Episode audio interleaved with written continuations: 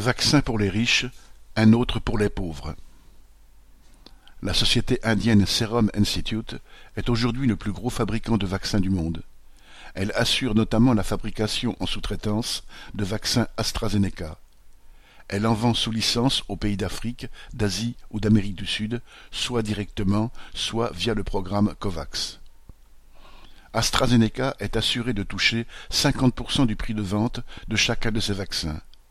Mais, comme le font souvent les multinationales en pareil cas, il n'a pas voulu que cette commercialisation se fasse sous le même nom que celui qu'il utilise pour le vendre aux pays riches. C'est donc sous le nom de Covishield qu'il est distribué. Cela a une conséquence bien concrète aujourd'hui pour ceux qui ont reçu ce vaccin et qui souhaitent voyager.